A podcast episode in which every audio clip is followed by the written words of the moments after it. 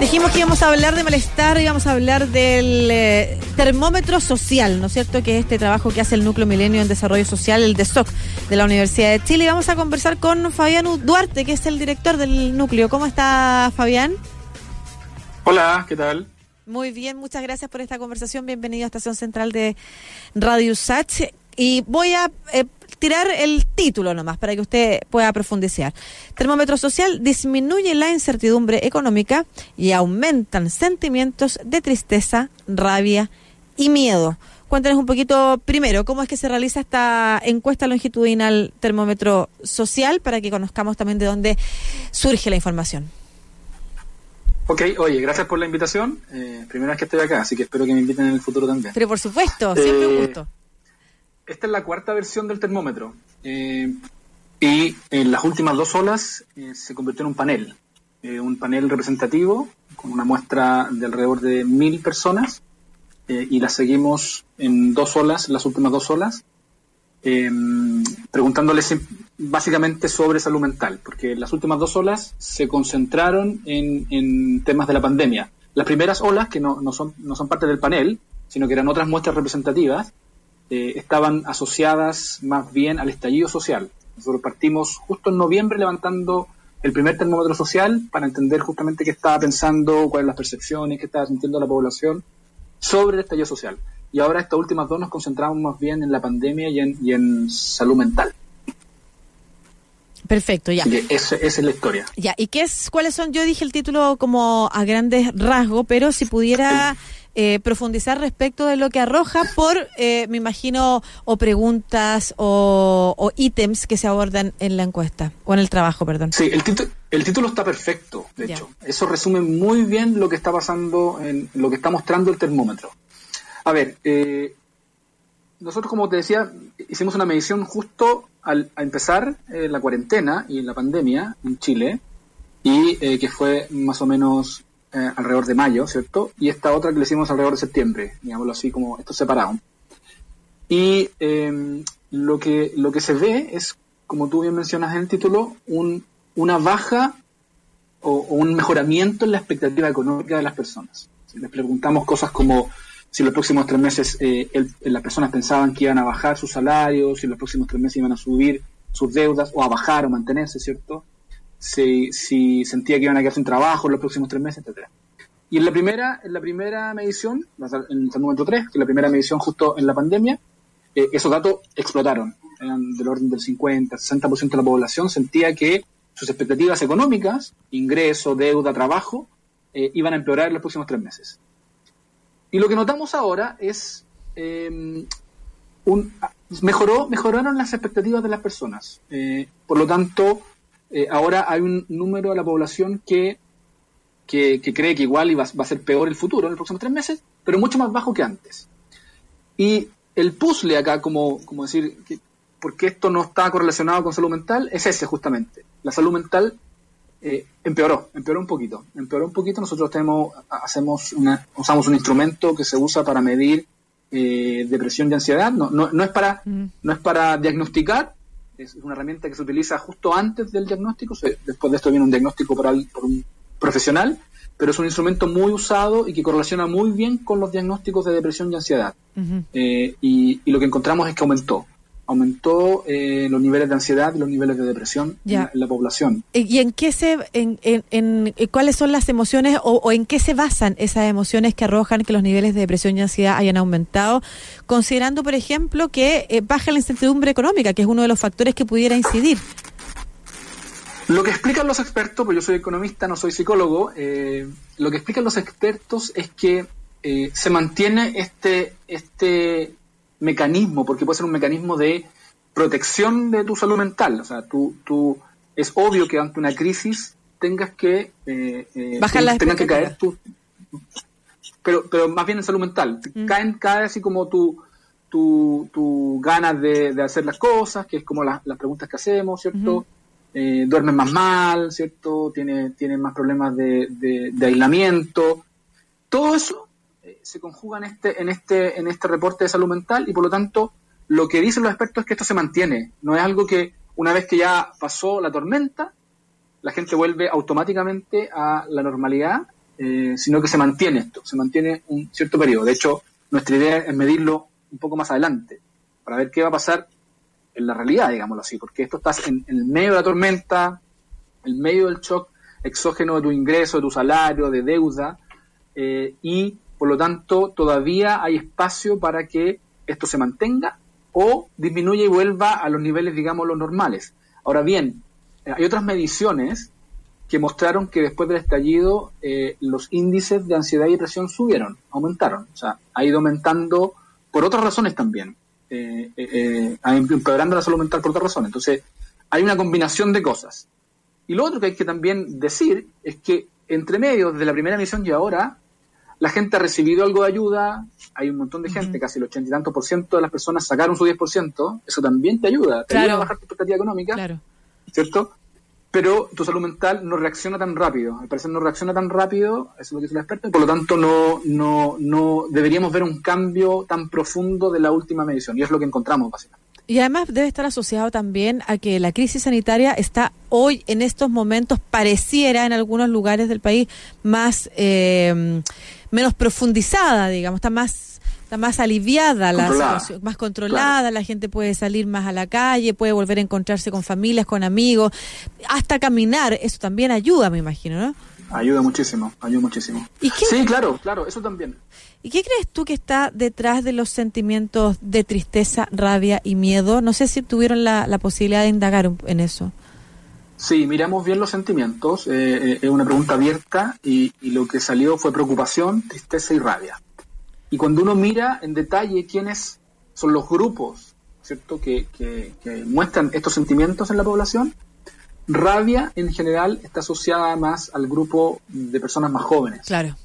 Las personas más jóvenes tienen rabia. Y como te decía, es una mezcla de cosas, una mezcla de cosas, una mezcla de que uno siente a veces que el gobierno no está dando el ancho. Mm.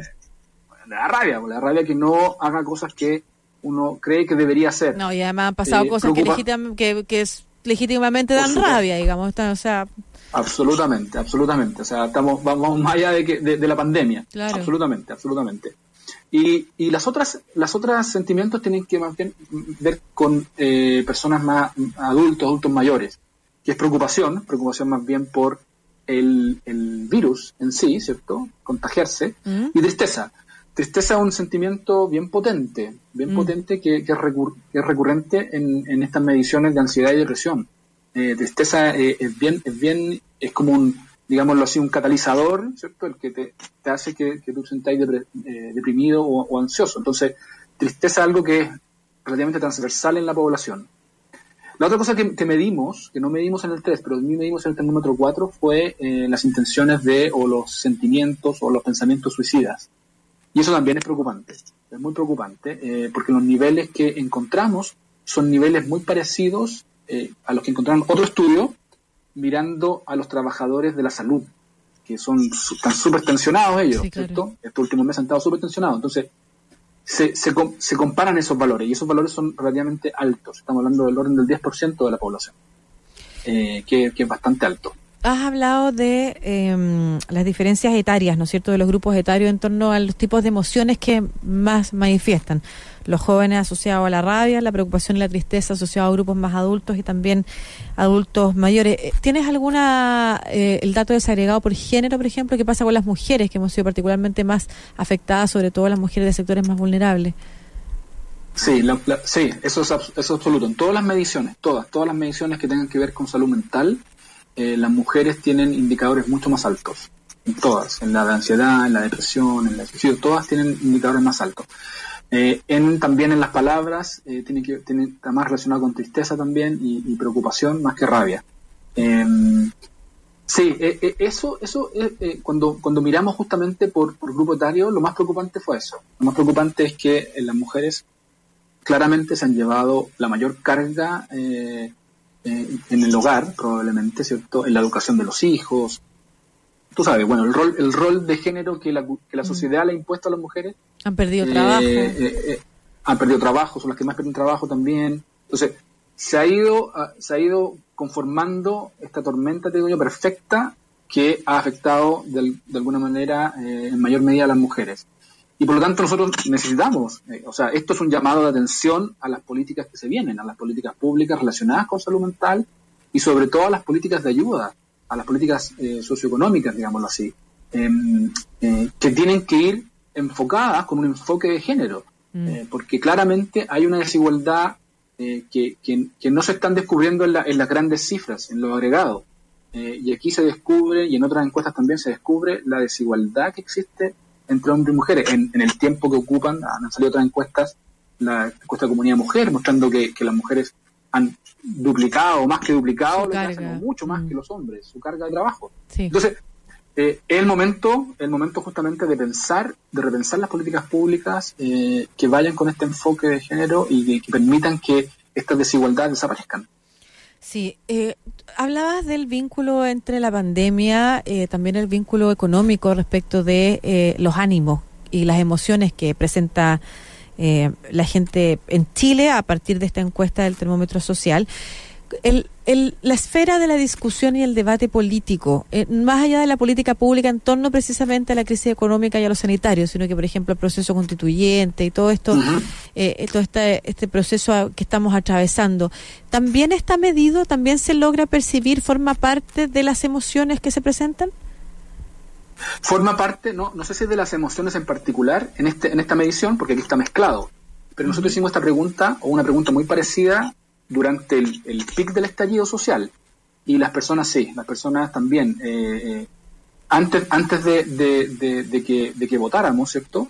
Las personas tenían desesperanza, tristeza, preocupación, y luego tenían sentimientos que tenían que ver con esperanza, con, con, eh, con cambio, ¿cierto? Con sentimientos mucho más positivos. Entonces, las personas sí están conscientes de que estos cambios eh, son cambios que pueden beneficiarnos, quizás no instantáneamente, eh, pero son cambios que son necesarios y que, y que se vienen y que abren una luz de esperanza a que Chile cambie, que, las cosas cambien de, la forma en que nosotros nos gustaría que cambiaran, ¿cierto? Entonces, eh, se les preguntó, acá está mezclado, acá está un poco mezclado, está mezclado entre la pandemia, estar solo, estar encerrado, la rabia por las cosas que no, que no se están que no están pasando, el, poco accionar, el, accionar lento y temeroso del gobierno, ¿cierto? Mm. Eh, todo eso está mezclado aquí, está mezclado aquí, entonces es difícil separarlo.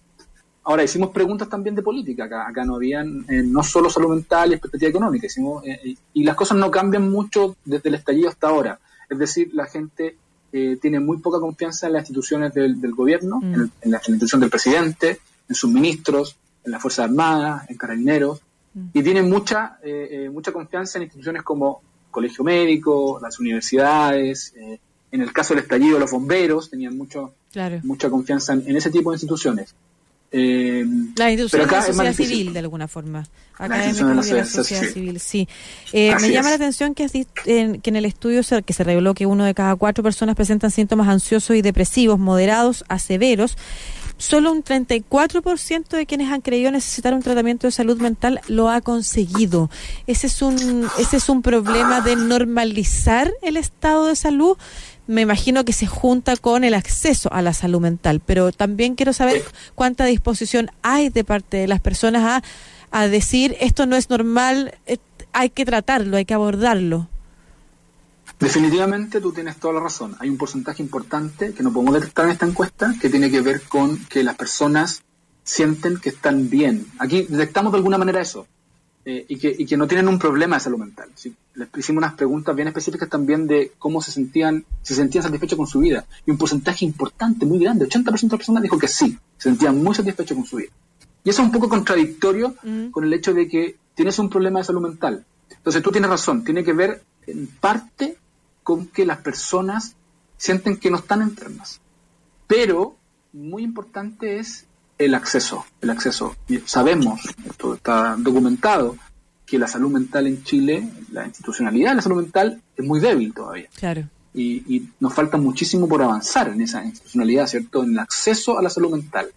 Eh, ahí también hay espacio, hay espacio para las políticas públicas para que eh, eh, se están haciendo algunas cosas, están haciendo algunas cosas, sobre todo eh, a través de, de, estas nuevas, nuevas plataformas, esta nueva tecnología, eh, y eso ha avanzado un poquito, se están trabajando, eso el Ministerio de Salud yo tengo entendido que está trabajando en ese tipo de, de programas, pero aún así, yo creo que es insuficiente. Eh, justamente el acceso es algo que eh, nos preocupa muchísimo y, lo hacemos notar justamente en esta, en esta encuesta. Y, también de alguna forma transmitirle a las personas que eh, la, la permanencia de emociones como rabia, tristeza o preocupación vinculada a la incertidumbre en en, cualquiera, en cualquiera, eh, a largo plazo genera un daño. Y eso, por supuesto, no va a hacer que las personas por sí mismas decir, ah, entonces voy a dejar de sentirme triste, o ah, entonces voy a dejar de preocuparme, eh, porque es el contexto el que te genera, y, y, claramente es un contexto de incertidumbre, de preocupación, de rabia, de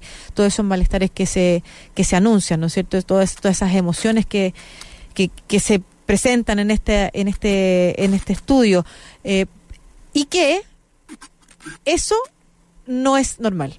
O sea, no, eso va a generar un problema y que por lo tanto hay que tratar de buscar mecanismos de ayuda, buscar escenarios en los que eh, nos apoyemos. Correcto, correcto. O sea, eh, esto, es, esto puede ser una, una respuesta normal a un momento de crisis. La literatura en psicología te dice que esto puede ser una respuesta normal al momento de crisis. Y sí puede estar deprimido, sí puede estar ansioso, sí puede estar estresado, porque bueno, estamos en una situación, como tú lo mencionas, compleja. El problema es cuando esto pasa y tú sigues sintiendo estos, estos sentimientos, estos síntomas, ¿cierto? Es ahí donde uno tiene que justamente eh, buscar ayuda y, ver a algún especialista, justamente. Eh, eh, es relevante la educación también para que las personas se den cuenta de estas cosas. es, muy relevante. ¿Algún aspecto positivo que haya que se haya evaluado, además de la disminución de la incertidumbre económica em, y que nos da un, un, y que por supuesto es, es, un alivio, pero dentro de las respuestas es posible detectar eh, qué cosas podrían eh, solucionar eh, o dejar de, de agudizar esas emociones negativas que se están sintiendo hoy en Chile? A ver, lo, lo, lo, que nosotros estamos escribiendo un artículo y tenemos eh, ya eh, resultados bien robustos. Una de las cosas más relevantes es, son la, incertidumbre económica. Eh, y, si nosotros no atacamos esa incertidumbre, esto se va a seguir, va a seguir, vamos a seguir teniendo problemas de salud mental. O sea, es importante no tratar de abrir la economía por abrirla, porque esa es una posible solución, ¿cierto? Abrimos la economía, la gente vuelve a su trabajo, pero tiene miedo, tiene miedo, está preocupado. Entonces deberíamos empezar a buscar, o bueno, ya a esta altura del partido ya deberíamos estar todos de acuerdo en cuáles son los mecanismos cuál, que deberíamos utilizar para permitir que las personas eh, disminuya su incertidumbre económica mm. eh, y al mismo tiempo tengamos a raya los contagios.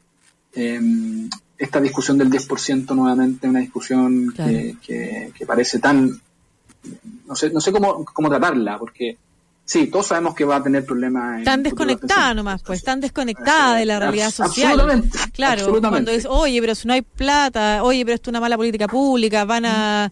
Claro, lo veníamos hablando también, efectivamente, tan desconectada de lo que siente la gente realmente en su día a día, en su cotidianeidad. Eh, eh, y Claro, es, es, difícil ver cómo efectivamente, eh, incluso desde la academia se arroja esta información y las políticas públicas del gobierno estén tan, tan desconectadas de lo que, de lo que está viviendo la gente. absurdo. Es absolutamente absurdo. A mí esa discusión me parece absurda.